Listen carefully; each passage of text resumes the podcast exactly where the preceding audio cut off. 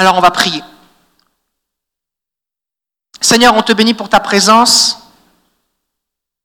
Et on te bénit, Seigneur, parce que nous ne sommes pas ici réunis autour d'un homme, autour d'une tradition, mais autour de ta présence. C'est toi qui nous as attirés. Plusieurs ici se sont ajoutés à cette église, attirés par ton esprit et ont été saisis par ta présence et transformés. Alors je te dis merci pour ça. Et Seigneur, je prie que tu nous instruises encore ce matin pour ta gloire, que chacun ait une pensée claire. Je prie pour un rafraîchissement. Au nom de Jésus. Amen.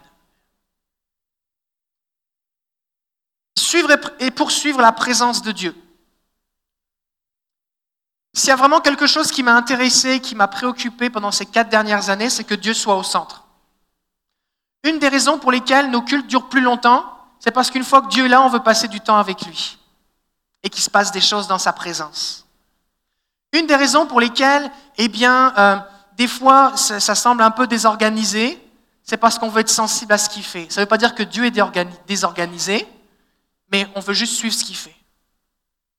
Une des raisons pour laquelle eh bien, des gens, des fois, ont des manifestations ou ressentent physiquement la présence de Dieu, c'est parce que justement, il manifeste sa présence. J'aimerais vous poser une question. Combien ici, lorsque vous êtes arrivé dans cette église, vous avez expérimenté de dire Waouh, Dieu est ici Est-ce qu'il y en a ici? Vous l'avez expérimenté. Combien ici vous seriez prêt à échanger ça contre un culte programmé comme un film d'une heure quinze où tout est huilé, assis debout, on tape des mains, Amen, bonsoir, à la semaine prochaine. Une fois que tu as goûté à la présence de Dieu, tu ne veux plus rien d'autre. Tu veux plus rien d'autre. Combien ici vous pouvez dire qu'au cours des quatre dernières années, et je, certainement vous avez vécu des choses avant, vous dites, ma vie a véritablement changé. Dieu a guéri mon cœur, Dieu a guéri ma vie, euh, mes perceptions, je suis quelqu'un de nouveau, je suis transformé, je suis une nouvelle personne moi il y a quatre ans ou avant d'arriver ici et moi maintenant, c'est vraiment deux choses différentes. Combien ici? Tous ceux, tous ceux qui vous dites, moi ma vie vraiment a changé, levez-vous maintenant. Ma, vie a changé. Ok, maintenant, je vais vous demander de rester debout seulement si vous avez eu un rendez-vous avec moi dans mon bureau. Si vous avez eu votre vie, vous êtes debout et vous avez eu un rendez-vous avec moi dans mon bureau, restez debout, sinon asseyez-vous. Si vous avez eu un rendez-vous avec moi dans mon bureau dans lequel on a eu, on a eu un temps d'échange pour qu'il se passe des choses, restez debout, sinon restez assis. Rasseyez-vous. Ce que je voulais vous faire, vous, vous faire remarquer, c'est que plus de gens ont été changés que de gens que j'ai rencontrés personnellement. Ça fait du sens, ce que je dis? Pourquoi Vous pouvez vous asseoir, merci. Pourquoi? Parce que Dieu est ici. Et plusieurs, vous avez, vécu des choses avec Dieu, et moi j'ai juste entendu parler du résultat après coup. Pourquoi? Parce que Dieu vous connaissait, Dieu vous a touché. Et c'est la présence de Dieu qui est la chose la plus importante. Et quand on bâtit une église, il faut se souvenir que c'est Dieu qui bâtit son Église. Jésus a dit, je bâtirai mon Église. Et quand on est pasteur, on est entouré de toutes sortes de gens qui donnent toutes sortes de conseils. On peut tenter de se comparer à toutes sortes d'églises, toutes sortes de façons de faire. Un tel fait ci, un tel fait ça. Eux ont tel programme. Est-ce qu'on devrait faire ci Est-ce qu'on Et là, on peut se poser la question, mais qu'est-ce qui est vraiment important? Et on peut être tenté de faire les choses d'une façon humaine. En avril 2014, une personne de l'église est venue me voir, elle avait fait un rêve. Et elle m'a dit, voilà, j'ai fait un rêve, et dans ce rêve, il y avait une colonne grecque qui représentait la sagesse humaine. Elle m'a dit, je crois que le Seigneur te dit, cette personne de l'église m'a dit ça avec euh, crainte et tremblement, ça lui a pris tout son petit change de venir me voir, et je bénis Dieu parce qu'elle l'a fait. m'a dit, je crois que le Seigneur te dit qu'il ne faut pas que tu bâtisses avec la sagesse humaine, sinon l'église sera dans la confusion.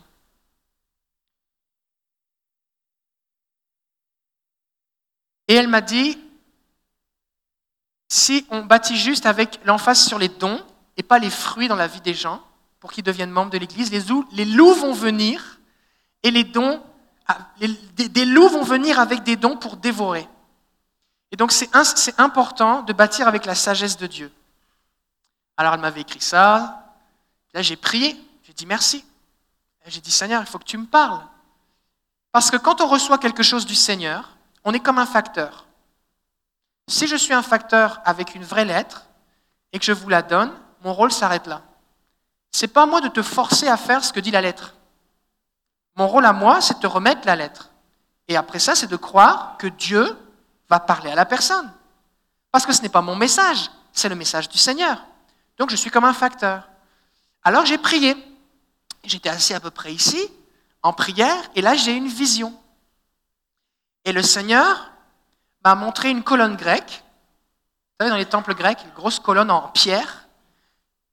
Et euh, le Seigneur m'a dit, David, je suis la sagesse. Je suis une personne et non une colonne. Et je peux m'adapter pour chaque circonstance ou chaque génération. C'est Dieu qui me parlait.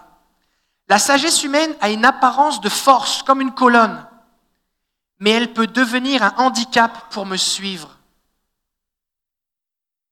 Et ce que le Seigneur me disait, c'est que tu n'as pas besoin d'utiliser les programmes ou les idées ou les façons de faire des autres ou tes pensées. Il faut que tu accueilles le fait que c'est moi qui suis une personne vivante qui suis la sagesse et que je suis suffisant. Et là, ensuite de ça, je me suis souvenu que dans Jacques chapitre 1 verset 5, il est dit, si quelqu'un d'entre vous manque de sagesse, qu'il la demande à Dieu, qui donne à tous simplement et sans reproche, et elle lui sera donnée. Dans Jacques 3, 17, il est dit, la sagesse d'en haut est premièrement pure, pacifique, modérée, conciliante, pleine de miséricorde et de bons fruits, exempte de duplicité et d'hypocrisie. Là, j'ai une vision. La vision a continué. J'étais dans un temps de prière. Et là, j'ai vu comme un temple. Je ne sais pas si vous avez déjà vu des temples grecs. En général, ils sont détruits, ou des reconstitutions. Vous avez plein de colonnes. C'est très haut et il y a un toit. Et là, je voyais des colonnes et je voyais des loups qui passaient au travers. Parce qu'une colonne, ça ne bouge pas. C'est fixe. Ça peut être solide, mais tu peux passer à côté. Et il n'y a rien que tu peux faire pour établir des règles, des programmes et des procédures et des ceci et des cela pour protéger l'Église de Dieu. Parce que si c'est des choses humaines, l'ennemi va se faufiler.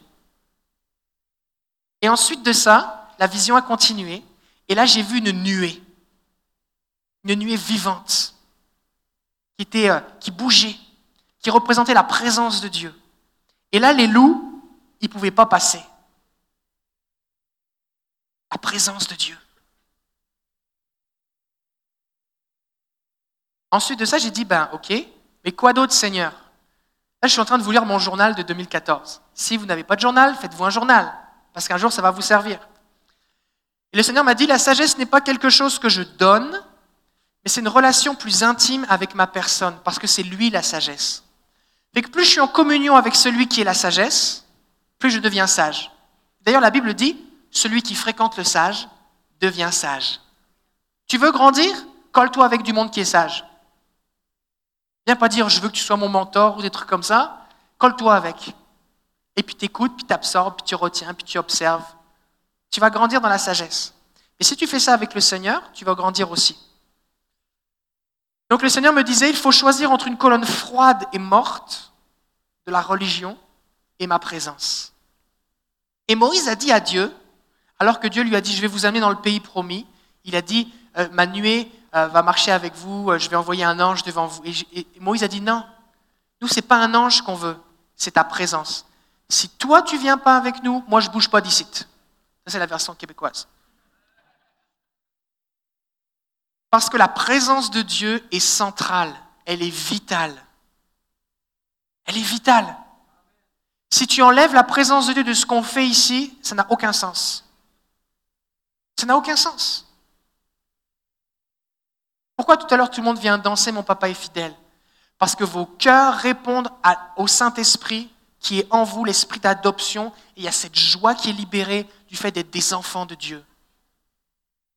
Sinon, c'est juste quoi? C'est juste de l'excitation humaine. Comment c'est alors quand vous avez chanté tout à l'heure, célébrer la bonté de votre papa, vous vous êtes senti rafraîchi et renouvelé intérieurement? C'est la présence de Dieu. Ce n'est pas du crinquage de foule, ce n'est pas de l'émotion, ce n'est pas de la musique, c'est pas du karaoké. C'est la présence de Dieu. La sagesse n'est pas de s'appuyer sur un système, quel qu'il soit, mais de dépendre de la présence de Jésus, qui a été fait sagesse de Dieu pour nous, dit le Nouveau Testament. Et ensuite de ça, j'ai vu une colonne qui tenait un plafond. Et le plafond ne pouvait pas bouger parce qu'il reposait sur la colonne. Une colonne, c'est fixe. Et ensuite de ça, j'ai vu la nuée que j'avais vue précédemment. Et il y avait le, plafond de, l'édifice reposé sur la nuée. Et parce que la nuée était vivante, elle, sa présence s'intensifiait et c'est comme si ça grossissait et le plafond montait au fur et à mesure. Et ce que le Seigneur me faisait comprendre, c'est que si c'est basé sur la présence de Dieu, ça va s'adapter. Parce que Dieu est vivant. Si c'est basé sur des, des, choses humaines, alors ça va rester fixe et à un moment, ça va devenir une limitation ou un handicap ou une béquille. Et donc la foi, c'est de laisser Dieu porter le toit et oser, oser, enlever les béquilles de la sagesse humaine. C'est oser écouter Dieu.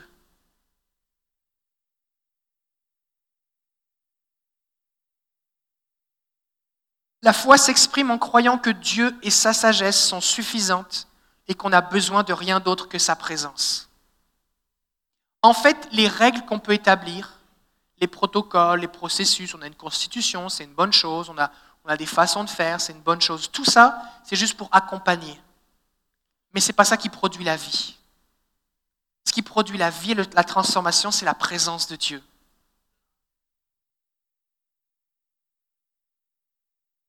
Donc c'est vraiment important que vous continuiez de poursuivre la présence de Dieu. Et vous allez, et le comité, et en tant qu'Église, vous allez à un moment devoir voter pour le prochain pasteur. Et il peut y avoir toutes sortes de personnes qui vont se présenter. Et le comité va faire un bon filtre, et je ne suis pas inquiet. Mais à un moment, quand même, vous allez devoir prendre une décision. Et la question qu'il va falloir vous poser, c'est est-ce que c'est quelqu'un pour qui la présence de Dieu est au-dessus de tout ou pas? Parce que si vous voulez que ce que vous avez vécu jusqu'à présent continue, il faut que le, focus reste sur la présence manifeste de Dieu. Et des fois, des gens m'ont dit, mais pasteur, c'est quoi ta vision? J'en ai pas.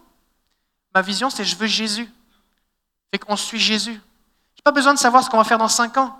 J'ai juste besoin de savoir qu'est-ce que Dieu me dit aujourd'hui. Et demain, il me dira pour demain. Mais si je fais aujourd'hui ce que Dieu me dit de faire aujourd'hui, il va faire ce que lui seul peut faire. Et son nom va être glorifié. Et on donne gloire à Dieu. Poursuivre la présence de Dieu, ça se manifeste de plusieurs façons. Et j'ai intentionnellement établi plusieurs choses dans l'Église au cours des années pour qu'on puisse poursuivre la présence de Dieu.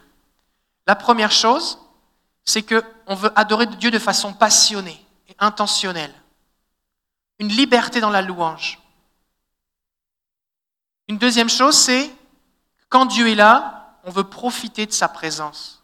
On ne veut pas juste lui dire viens nous visiter et ensuite de ça, va-t'en parce que tu nous as dit un petit coucou, ça nous suffit. On veut communier avec lui. Jésus a dit je viendrai et me manifesterai à celui qui m'aime. Je souperai avec lui. Et Dieu ne vient pas juste prendre un sac à emporter. Dieu ne te demande pas de lui faire un sous-marin, merci, bye. Dieu veut souper avec toi.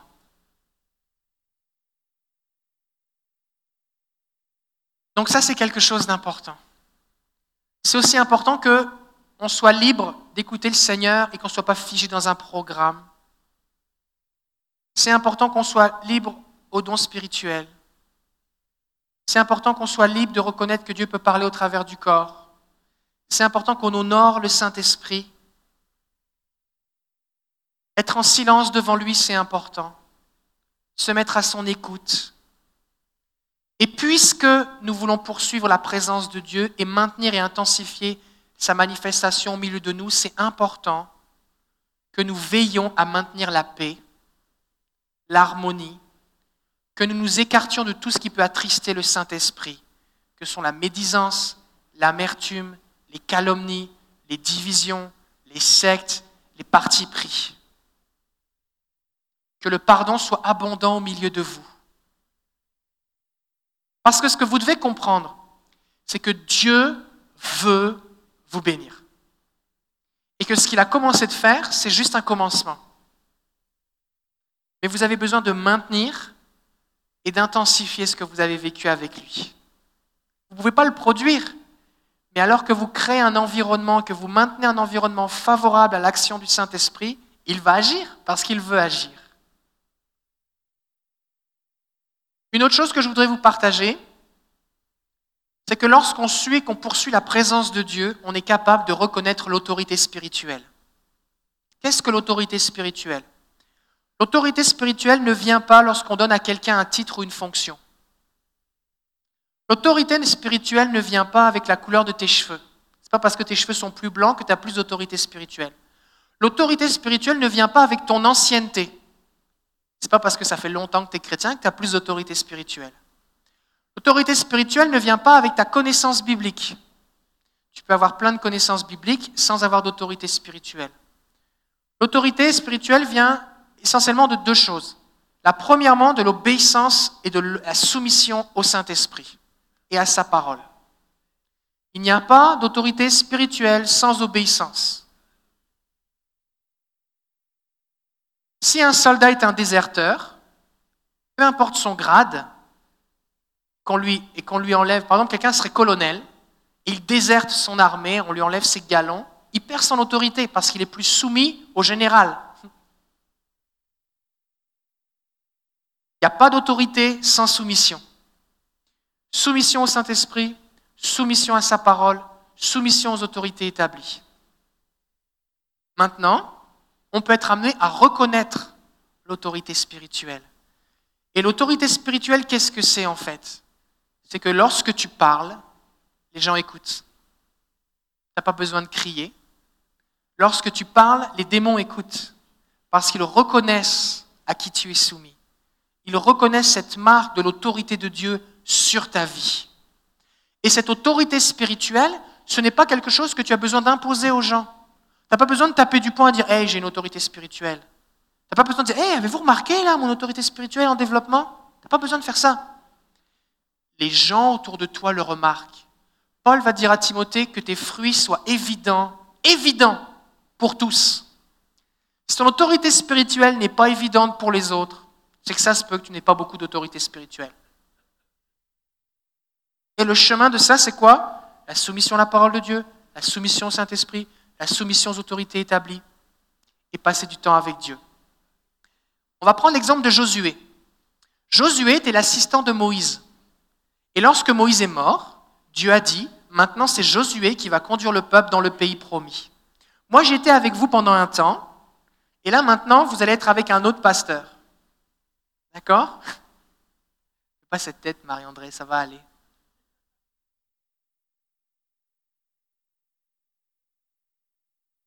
Et j'étais là pour une saison. Et peut-être pour certains, je suis comme votre professeur de première année avec qui vous avez appris à lire et écrire et compter. Et maintenant, vous savez lire, écrire et compter. Et vous, vous vous passez en deuxième année avec le professeur de deuxième année, qui est vraiment différent que celui de première année, dont les exigences sont différentes, euh, qui la classe est organisée différemment, euh, tout est différent. Et que chaque fois qu'on change de classe, on se dit Oh, mais là, j'aimais tellement l'autre. Et lui, oh, c'est bizarre, c'est spécial, faut que je m'adapte. Oh, on doit apprendre tout ça d'ici la fin de l'année, mais comment on va faire? Bah, Tu vas y arriver de la même façon que tu as réussi la première année. Et donc Moïse était avec le peuple pendant un temps, et ensuite de ça, c'est passé à Josué. Et la Bible nous dit que Josué, c'était un homme qui restait dans la présence de Dieu, dans la tente de la rencontre, dit que Moïse parlait face à face avec Dieu et ensuite il sortait, son visage rayonnait de la gloire de Dieu. Il racontait au peuple eh ce que euh, Dieu avait dit. Mais là, il y a un verset qui dit Mais Josué, son serviteur, restait dans l'attente. Donc c'était un homme qui a été qualifié par le fait qu'il était dans la présence de Dieu. Élie, qui était un prophète, sa seule qualification, c'est qu'il était un homme qui se tenait devant Dieu. Et en fait, ce que vous avez besoin de savoir, c'est Est-ce que la personne qui se présente comme étant notre prochain pasteur est quelqu'un qui se tient devant Dieu? La personne peut avoir des qualités, des talents, des dons, un CV, des diplômes, une apparence, un charisme, tout ce que tu veux. Mais faire l'œuvre de Dieu pour amener cette Église à l'autre étape, c'est humainement impossible. De la même façon que je n'avais pas le pouvoir, malgré mon éloquence, mes capacités, ma connaissance, mes diplômes, mon énergie, je n'avais pas la capacité humaine pour vous changer et vous transformer. Et ce que vous avez vécu, c'est l'œuvre du Saint-Esprit. C'est miraculeux ce que vous avez vécu. Vous êtes des miracles sur pattes. Je ne pouvais pas faire ces choses. J'ai collaboré avec lui, mais je ne pouvais pas faire ces choses. Et la bonne nouvelle, c'est qu'il y a des hommes et des femmes qui se tiennent encore devant Dieu. Je ne suis pas tout seul, heureusement.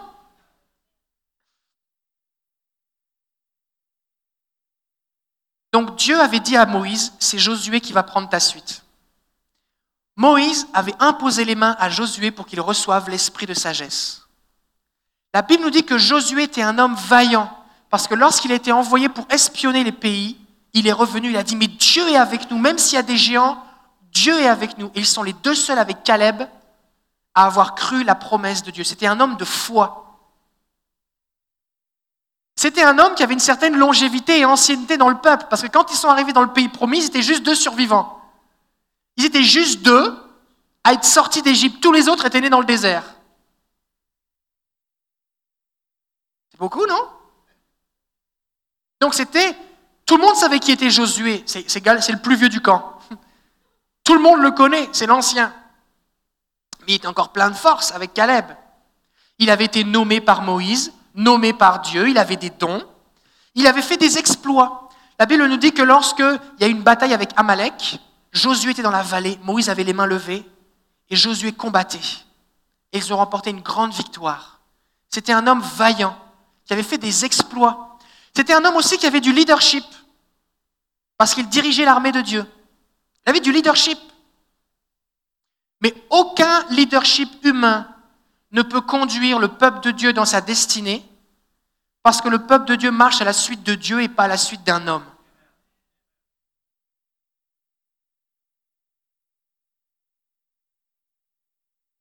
C'était aussi un homme qui entendait Dieu, mais à un moment, le peuple a dû reconnaître que Dieu était avec lui. Le peuple a dû le reconnaître. Et dans Josué chapitre 1er, verset 17, Josué 1, 17, il est dit, c'est le peuple qui parle, il dit, que le Seigneur, ton Dieu, soit avec toi comme il a été avec Moïse. Et dans ce chapitre, qu'est-ce qui se passe? Moïse est mort, Dieu a parlé, tout le monde sait que c'est Josué qui prend la suite, mais tout le monde se dit, Ouais. En tout cas, on souhaite que Dieu soit avec toi comme il était avec Moïse. Sinon, on est fait à l'os. Parce qu'on serait mort des centaines de fois si Dieu n'avait pas été avec nous. Si tu nous amènes quelque part et que Dieu n'est pas avec toi, ça va aller mal. Pourtant, Dieu avait parlé, Moïse établit les dons, le courage, la, la vaillance, la longévité, toutes ces choses-là, tout était là. Et les gens ont reconnu que Dieu était avec Josué lorsqu'ils ont traversé le Jourdain. Et ce jour-là, les gens, le peuple a dit, maintenant nous savons que Dieu est avec toi comme il a été avec Moïse. Et c'est important en tant que peuple que vous ayez cette conviction, pas une conviction qui vous est forcée, mais un témoignage intérieur du Saint-Esprit, que la personne que vous allez élire comme prochain pasteur soit quelqu'un qui est avec Dieu et avec qui Dieu est. Et Dieu prouve, démontre et manifeste qu'il est avec quelqu'un. Ce n'est pas juste des mots sur un papier. Il le prouve, il le démontre et il le manifeste. Et ce n'est pas juste avec des apparences, c'est même pas juste avec des miracles, c'est par un témoignage intérieur du Saint-Esprit dans la vie de ses enfants.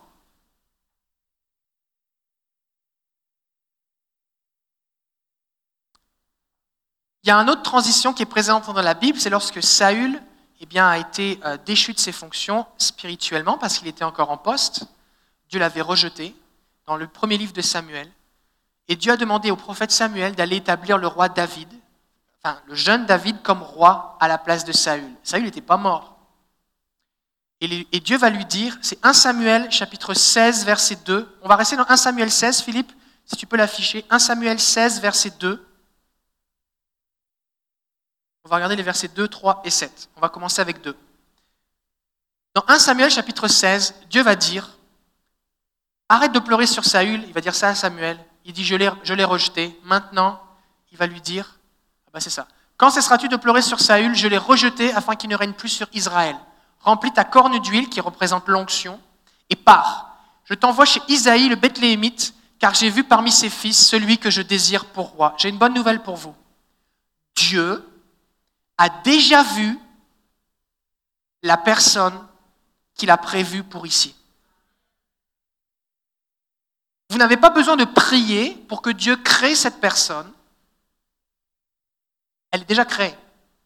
J'espère qu'elle est déjà née en tout cas.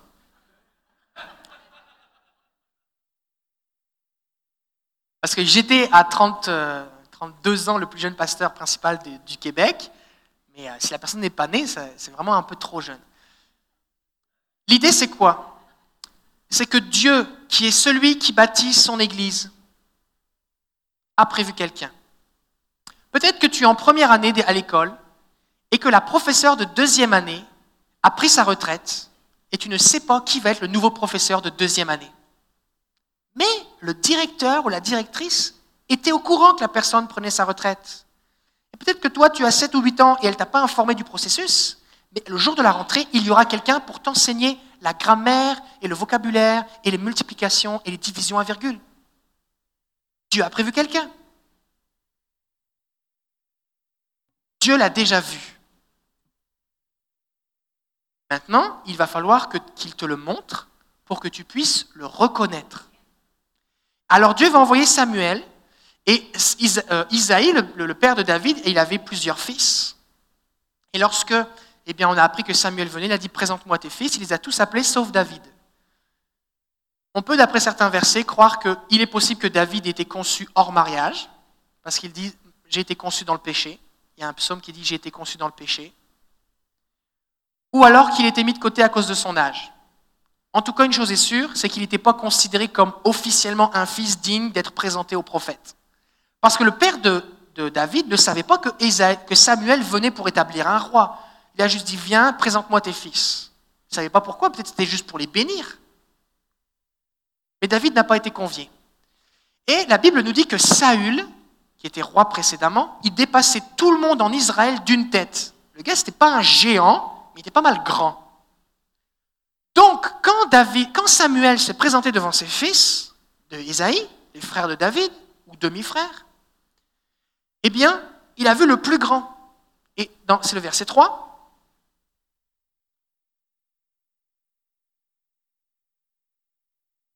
Alors c'est ça, verset 3, j'avais noté une note, je suis un peu en avance sur mes notes. Ça dit, verset 3, c'est Dieu qui dit, je vais te montrer ce que tu dois faire, et tu vas désigner par l'onction pour moi celui que je t'indiquerai. Donc votre responsabilité n'est pas de choisir un pasteur. Votre responsabilité, c'est de reconnaître celui que Dieu va vous indiquer. C'est pas mal plus facile, non? Il me semble. Il me semble que c'est pas mal plus facile. C'est pas facile, mais c'est plus facile. Verset 7. Il va voir un des fils d'Isaïe. De, On va regarder le verset 6. Et là, quand il va voir son apparence et sa haute taille, Eliab, Samuel va se dire dans son cœur, c'est lui. Et plusieurs d'entre vous, vous êtes en train de vous dire, il faut qu'on ait quelqu'un qui ressemble à Pasteur David. Si vous vous fiez à son physique, vous allez vous tromper. Si vous vous fiez à son accent, vous allez vous tromper. Samuel ne devait pas trouver quelqu'un qui ressemblait à Saül. Il devait reconnaître celui que Dieu avait vu et choisi. Et quand tu compares Saül, qui dépassait tout le monde d'une tête, et David à l'époque, qui était un jeune garçon roux, qui jouait de la harpe dans les champs avec les moutons, ça n'a rien à voir. Ça n'a rien à voir. C'est pour ça que tu ne peux pas te fier sur ta compréhension intellectuelle, sur ce que tes yeux vont voir, sur ce que tes oreilles vont entendre, sur ce que ton intelligence va comprendre. Tu ne peux pas te fier sur le passé, tu dois te fier au Saint-Esprit, qui, bonne nouvelle, est en toi, veut ton bien et qui parle. Alors Dieu va lui dire, verset suivant, verset 7,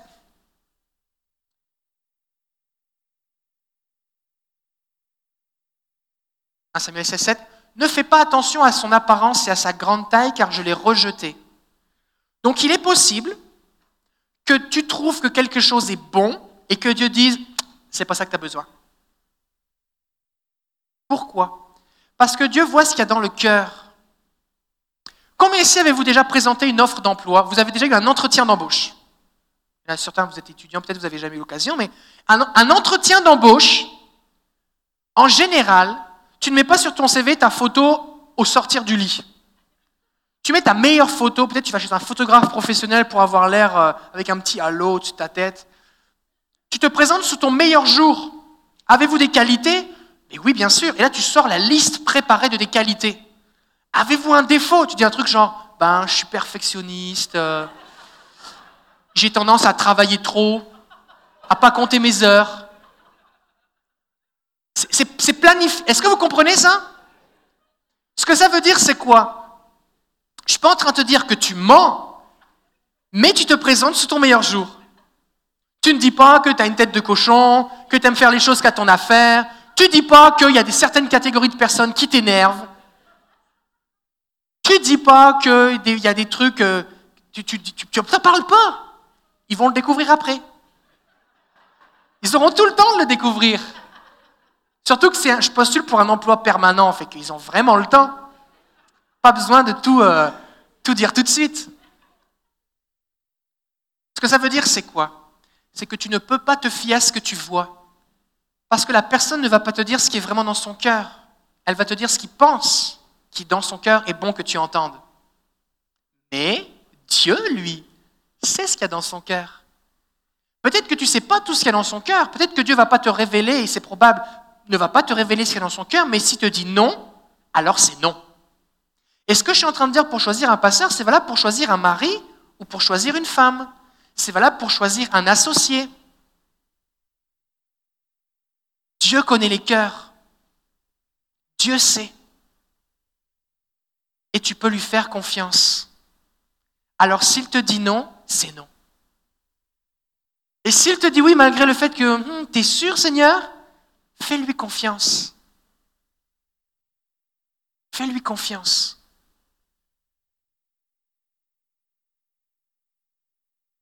Alors Dieu va établir David comme roi. Et ce qui était, ce qui était difficile à l'époque, c'est que Samuel avait devant lui tous les fils d'Isaïe, mais David n'était pas là. Il va dire, est-ce que c'est lui? Dieu dit non. Est-ce que c'est lui? Non. Il arrive au dernier, bon ben, ça doit être lui alors, si les autres c'est non. Et Dieu dit non. Mais est-ce que j'ai bien entendu? Et là, Samuel va faire quelque chose de très important, c'est qu'il ne va pas remettre en cause ce qu'il a entendu de Dieu par rapport aux circonstances, mais il va accepter de dire, tu as dit non, non, non, non, non, non, mais il m'a dit qu'il y a quelqu'un parmi tes fils qu'il veut oindre, et c'est aucun de ceux-là. Donc il va poser une question. Il va dire, est-ce que c'est là tous les fils que tu as? Est-ce que ça pourrait que tu en aies un autre? Mais il n'est pas au courant. Pourquoi? Parce qu'il a compris qu'il ne va pas revenir en arrière, dit, bon, ok, j'ai dû me tromper, peut-être c'est lui, bon, peut-être c'est lui. Non, Dieu a dit non, Dieu.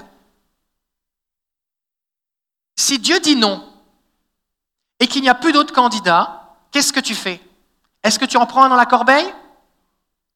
Non. Tu dis, Seigneur, il y en a un autre. Alors on te fait confiance. On te fait confiance pour le reconnaître. Est-ce que vous comprenez?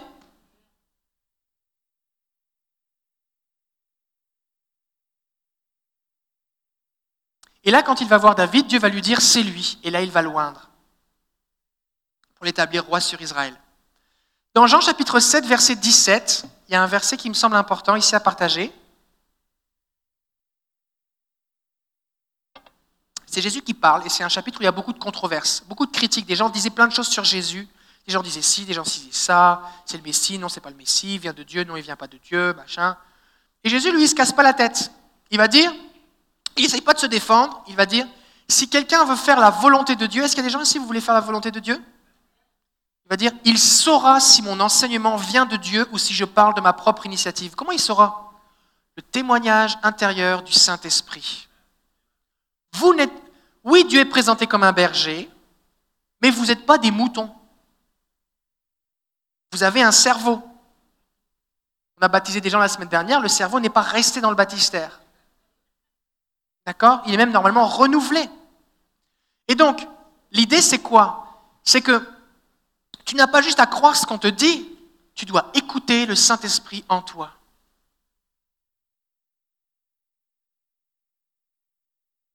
Et Jésus, ça le dérange. Jésus, est-ce que vous réalisez? Jésus ne cherchait pas à se défendre lui-même, il faisait suffisamment confiance aux gens pour qu'ils puissent entendre Dieu leur parler, pour que eux décident, d'après ce que Dieu leur avait dit, est-ce qu'ils comprenaient de Dieu, si lui, il venait de Dieu ou pas. Il ne cherchait pas à se défendre lui-même. C'est fort, non? Ça, c'est une des caractéristiques de quelqu'un qui a une autorité spirituelle.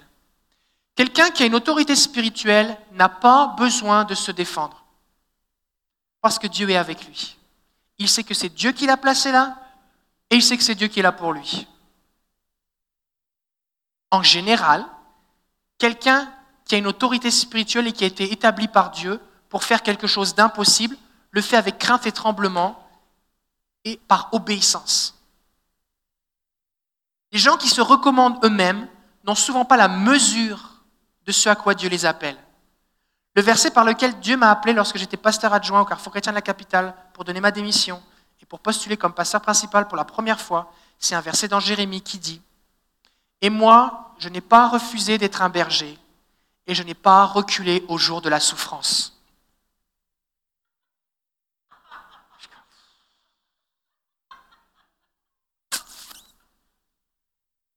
Parce que c'est un truc de fou d'être pasteur. C'est impossible. On te demande de parler à des gens qui viennent de plein de pays, qui viennent de plein de situations, qui vivent plein de choses différentes. On te demande de leur parler, qu'ils aient des révélations, qu'ils soient transformés que leur vie change.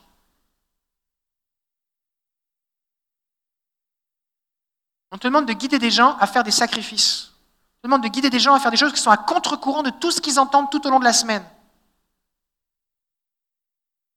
On te demande à des gens de s'impliquer bénévolement et de faire plus, les choses avec plus de qualité que ce qu'ils font dans leur travail.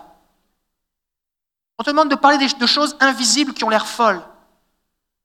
On te demande de, que quand tu vas dire des paroles sur des gens, il va y avoir des miracles. C'est impossible.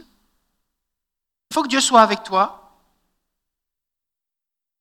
On te demande de dire des choses que quand tu vas les dire de la part de Dieu et que tu vas obéir, des gens vont être contre toi, juste parce que tu as obéi, parce que ça vient lutter contre la chair. Personne n'a envie de vivre ça. Souvent, les gens qui marquent dans un appel de Dieu, parce que l'appel de Dieu, est toujours plus grand que toi. Et c'est avec crainte et tremblement, pas au sens de peur, mais au sens de Seigneur, il faut vraiment que tu sois avec moi, que tu rentres dans cet appel. Donc ça, c'est quelque chose à reconnaître.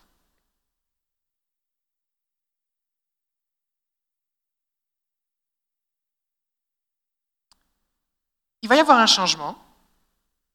Et je sais que plusieurs d'entre vous, vous aimeriez que ça reste pareil. Mais ce ne sera pas pareil. Ça ne veut pas dire que tout va changer. Normalement, quand tu passes de première à deuxième année, si tu as appris à écrire en français, en deuxième année, tu vas faire des compositions ou des choses, mais en français, pas en chinois. D'accord? Donc il y a quand même des choses qui restent pareilles. Il y a des choses qui restent pareilles, mais il y a des choses qui changent. Pourquoi? Parce que Dieu est celui qui bâtit son Église.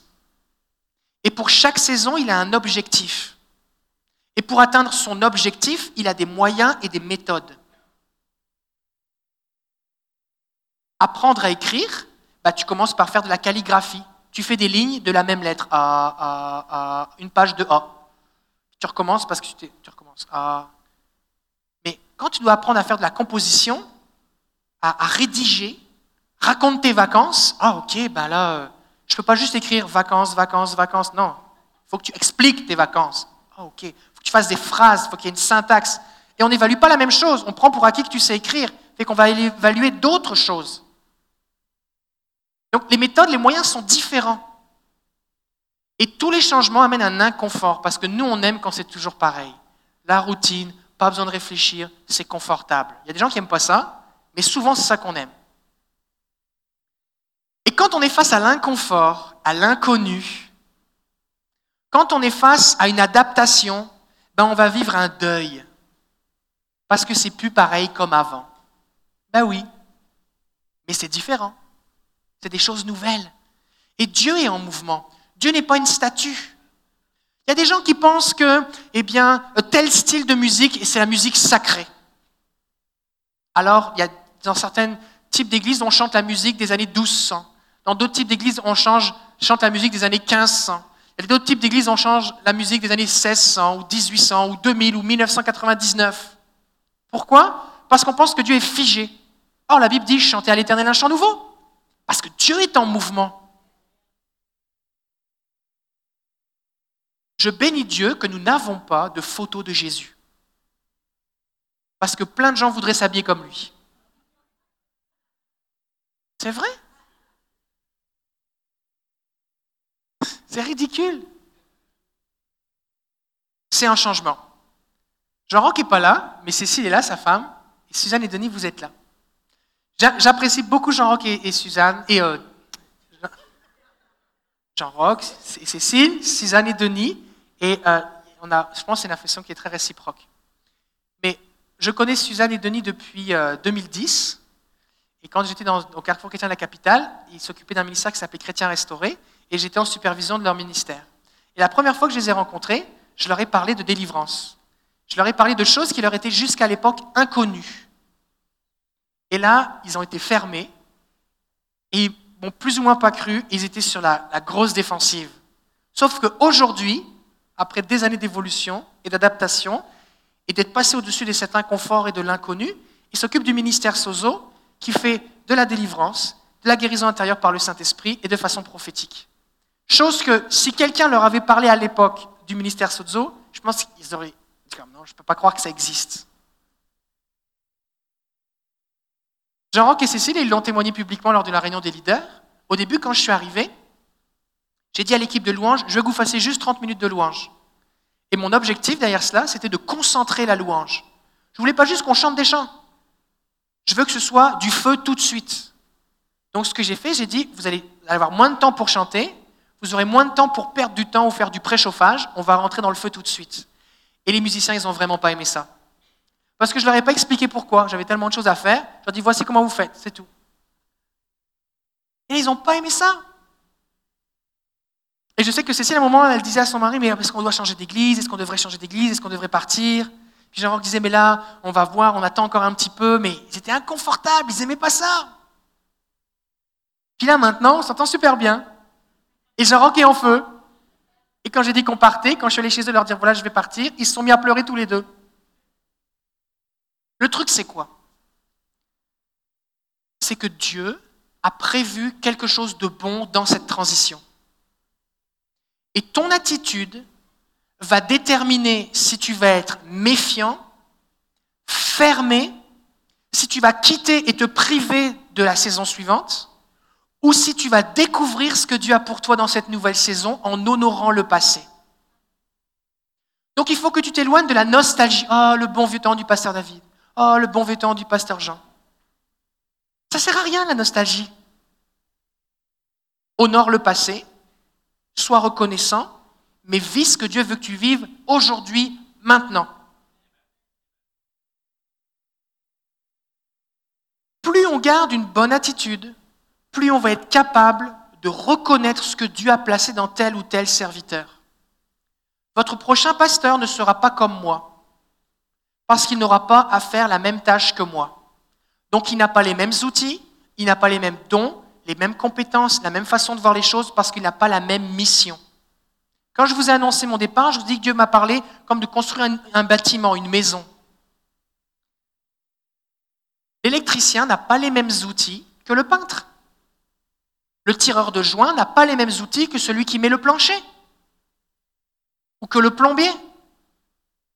Il n'est pas habillé pareil, ça ne fait pas le même bruit. Un tireur de joint, il va mettre des ventilateurs, c'est chaud pour faire sécher le plâtre. Un peintre, il va mettre de la ventilation, mais pas chaud trop parce qu'il veut sécher la peinture. Il va ouvrir les fenêtres, il va fermer les fenêtres. C'est différent. Oui, mais là, le tireur de joint, il est venu, puis après son passage, il fallait fermer les fenêtres et puis tout laisser chauffer pour. Pourquoi là tu veux ouvrir les fenêtres? Ben, C'est parce que moi, ce n'est pas des joints que je fais, c'est de la peinture. Ouais, mais je ne comprends pas parce qu'avant, il faisait comme ça. Tu ne dois pas être un bon gars. Mais c'est différent. La méthode que j'applique est, est appropriée à la tâche que je fais.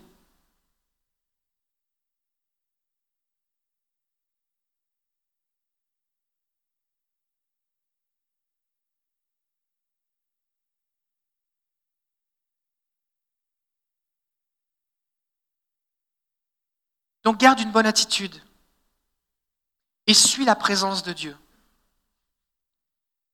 Parce que Moïse et Josué, c'est vraiment deux choses différentes. Ça n'a rien à voir. Tout est différent. Et en septembre 2013, j'ai enseigné trois messages, trois ou quatre messages qui s'intitulent Lève-toi, n'aie pas peur, sur toute la dimension détaillée de la transition entre Moïse et Josué, pour comment vivre une transition de la bonne façon. Il est toujours sur le site internet, ça s'appelle Lève-toi, n'aie pas peur. C'est en septembre ou octobre 2013 et vous pouvez les réécouter gratuitement sur notre site internet. Mais l'idée, c'est que ne lutte pas contre Dieu, parce qu'il est plus fort. Et que tu vas perdre ton temps, tu vas te frustrer pour rien, mais accompagne ce que Dieu est en train de faire. Il a de bonnes choses pour toi. La bonne nouvelle, c'est que de la même façon que vous avez changé sous mon ministère, vous allez encore changer. Certains d'entre vous vous dites, oh, entre avant et maintenant, c'est comme c'est le jour et la nuit. C'est comme, on dirait Jésus. Par rapport à avant, là, si tu mets moi avant, moi maintenant, c'est comme, oh, bonjour Jésus. Tellement j'ai changé. Youpi, super, alléluia, tu as beaucoup changé, super. Mais si vraiment on met Jésus à côté de toi, tu dis, ouh, il y a encore du changement. Combien ici vous êtes reconnaissant d'avoir changé? Combien ici vous ne voulez pas revenir en arrière à votre précédente version? Combien ici vous croyez que Dieu a encore quelques mises à jour à faire?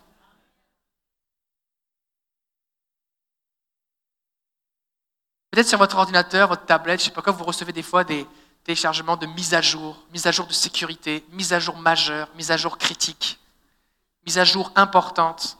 Tu veux fermer ton ordinateur et là, veuillez patienter, ne pas éteindre votre ordinateur. 45 mises à jour sont en attente. Tu attends. L'ordinateur redémarre toute la nuit. C'est à Windows. Et puis, euh, et euh, l'idée, c'est quoi? C'est que Dieu a encore plein de mises à jour à faire en toi. Combien ici, honnêtement, honnêtement, ça c'est arrivé que je vous dise des choses ou que vous m'entendiez dire des choses ou que je vous fasse faire des choses que vous n'avez pas aimé ça? Franchement, c'était pas confortable que vous n'aviez pas envie. Et combien vous reconnaissez qu'en le faisant et en reconnaissant que ça venait de Dieu, vous avez changé Ça va être la même chose. Le prochain pasteur va vous prêcher des choses que vous n'avez pas envie d'entendre. Il va vous amener à faire des choses que vous n'avez pas envie de faire. Et vous pouvez dire, bah avec David, pasteur David, on ne faisait pas ça. Regarde comment j'ai changé jusqu'à présent, je n'avais pas besoin de faire ça. C'est quoi ces méthodes? David m'a imposé les mains, je suis tombé par terre, je me suis relevé, j'étais une personne différente. Pourquoi là, est-ce qu'il faut que je parle à mon mari ou que je, demande pardon à ma sœur? J'ai pas envie. Tu peux pas juste m'imposer les mains? Ce serait plus facile. Ah. C'est parce qu'il y a des choses qui se passent en imposant les mains et il y a des choses qui se passent en demandant pardon. Il y a des choses qui se passent lorsqu'on prie et que tu as une vision, et il y a des choses qui se passent lorsque tu te mets à lire vraiment ta Bible. Donc, le prochain pasteur va vous amener à faire des choses que vous n'avez pas plus envie, que vous avez envie de faire les choses que moi je vous ai fait faire. Mais, si vous collaborez avec Dieu, parce que vous reconnaissez qu'il est ou quelle est la personne que Dieu a choisie, et que vous lui faites confiance à Dieu en cette personne, Dieu va vous changer encore. Ça, c'est une bonne nouvelle. Certains ici, vous êtes la version 7.0, vous allez passer à la, la version 8.0, 9.0. Peut-être vous êtes à la version 1, vous allez passer à la version 2. Vous allez changer. Est-ce que vous comprenez? C'est une bonne nouvelle. Soyez excités.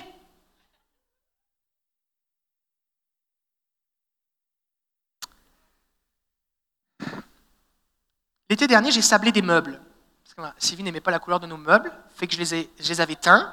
Pour ça, je les ai sablés pour les vernir. Et là, maintenant, on va les donner.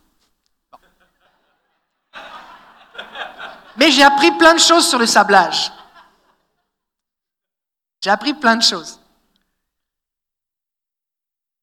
Quand tu sables, tu commences par du papier à gros grains.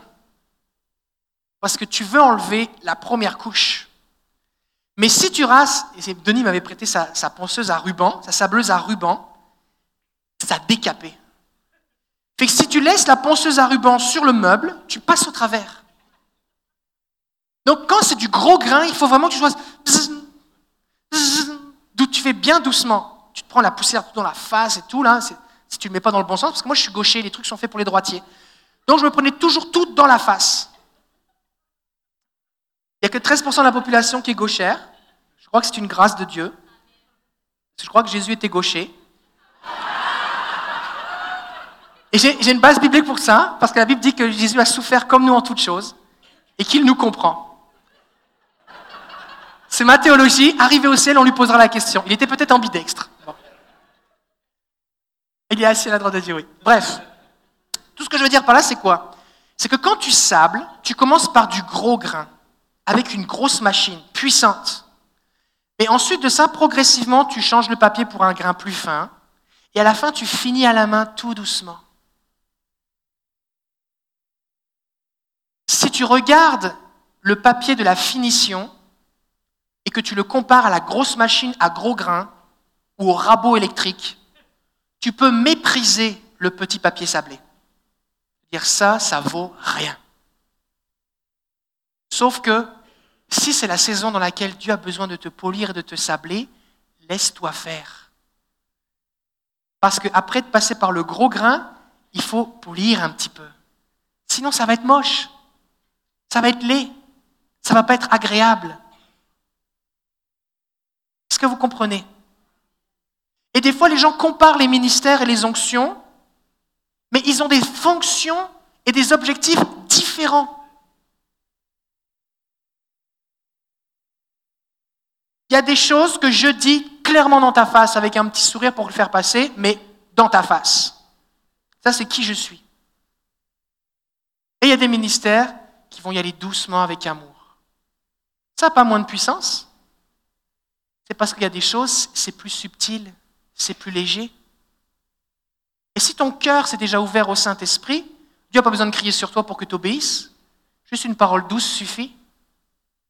Ne méprise pas la parole douce du Seigneur.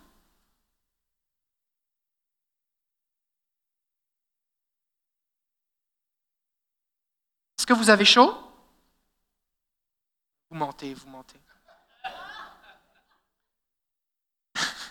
Vous n'avez pas chaud là Parce que moi j'ai vraiment chaud avec tous ces spots. Alors vous ne mentez pas, merci Seigneur. Ah oui, un dernier point. J'ai mis beaucoup d'emphase sur les dons spirituels. D'accord? Et si vous avez manqué des bouts, allez sur le site de l'école de ministère, tout est gratuit, vous pouvez écouter, vous allez être bénis, vous allez vous développer, tout ça. Mais la vie chrétienne, ce n'est pas juste les dons spirituels. Et la raison pour laquelle j'ai mis autant d'emphase, c'est parce qu'il fallait communiquer les choses. Et maintenant, vous opérez à un certain niveau dans les dons spirituels et vous allez continuer de vous développer. Parce que quand on est fidèle avec les petites choses, Dieu nous en donne de plus grands. Les dons, c'est comme des muscles, ça se développe quand on les exerce. Mais maintenant, votre caractère, qui vous êtes, votre personne, a besoin aussi d'être changé. Par exemple, moi, alors que je vous connais et que je sais ce que j'ai fait les dernières années, je peux vous dire que dans le profil du pasteur, un des caractéristiques que vous avez besoin, c'est de quelqu'un qui va axer sur tout ce qui est maturité, disciple, le cœur, Pourquoi? Parce que si tu laisses du monde avec une maturité so-so, avec une mauvaise compréhension des relations, avec un amour pas vraiment à la hauteur de celui de Dieu, marcher dans la puissance, juste la puissance, ça ne va pas faire la croissance. Il faut que le caractère soutienne la puissance. Il y avait une publicité pour des pneus, je ne sais pas si elle est passée ici au Canada, ça disait Sans maîtrise, la puissance n'est rien. Tu peux avoir un char avec un moteur énorme. Si tes pneus sont lisses, tu n'arrives pas à freiner, tu n'arrives pas à tourner, puis tu es comme sur de la glace noire, ça ne te donne rien d'avoir un gros moteur. Tu mieux d'être à pied. Ça te prend les deux. Il faut que tes pneus, tes freins soient dimensionnés à ton moteur. Donc moi, je vous ai mis la nitro dans le moteur. Si vous ne savez pas ce que c'est un nitro, vous n'avez pas besoin de chercher sur Internet, n'en mettez pas dans votre voiture, mais si vous savez, vous comprenez ce que je dis. Et c'est un adjuvant qu'on met dans le, dans le gaz pour que ce soit encore plus puissant. Dans certains pays, c'est un peu illégal, c'est un peu dangereux, mais ça va vite. Et euh, l'idée, c'est quoi? C'est que vous avez besoin de développer d'autres choses. Donc, vous avez besoin d'un pasteur qui va à la fois comprendre la dimension des dons spirituels, pas les étouffer, parce que vous ne voulez pas revenir en arrière, qui va être capable d'opérer dans les dons spirituels, même s'il ne va pas forcément avoir les mêmes dons que moi, mais qui va être capable de reconnaître comment Dieu parle, avec une base biblique, qui va avoir du discernement des esprits, et vous avez aussi besoin d'un pasteur qui va être capable de guider les gens qui exercent dans les dons vers la maturité. Parce que c'est une chose de guider des gens sans puissance vers la maturité, mais c'est autre chose de guider les gens qui marchent dans la puissance de Dieu vers la maturité. Il faut avoir cette compréhension. Et ce n'est pas tout le monde qui peut faire ça. Donc ça, c'est une qualité importante.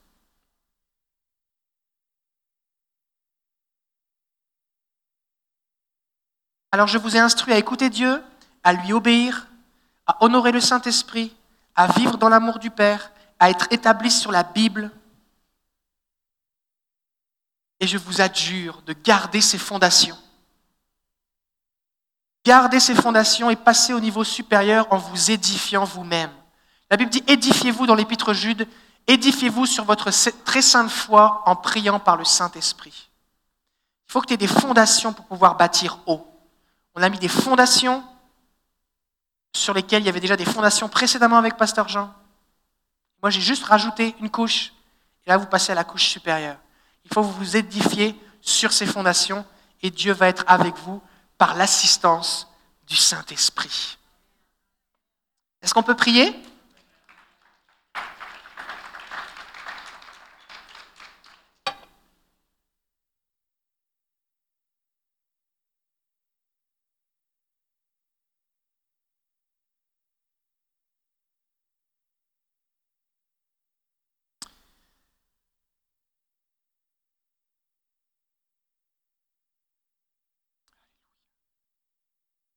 Seigneur, nous te bénissons pour ces quatre années qu'on a passées ensemble.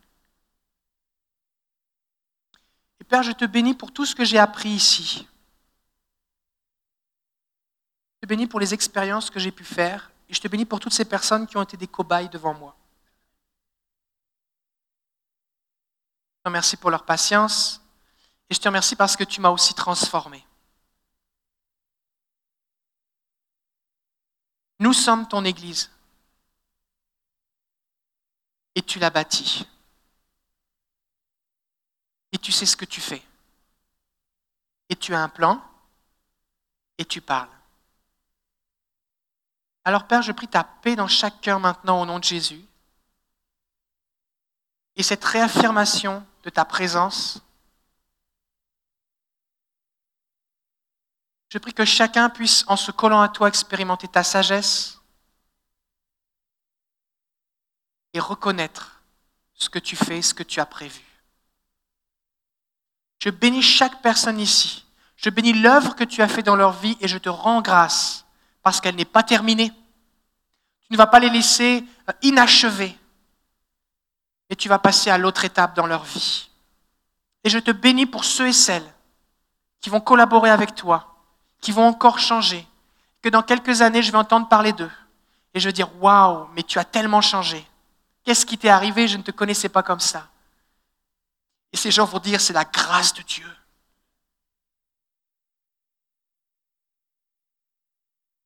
On va faire une prière ensemble. Saint-Esprit, merci pour ce que tu as fait en moi.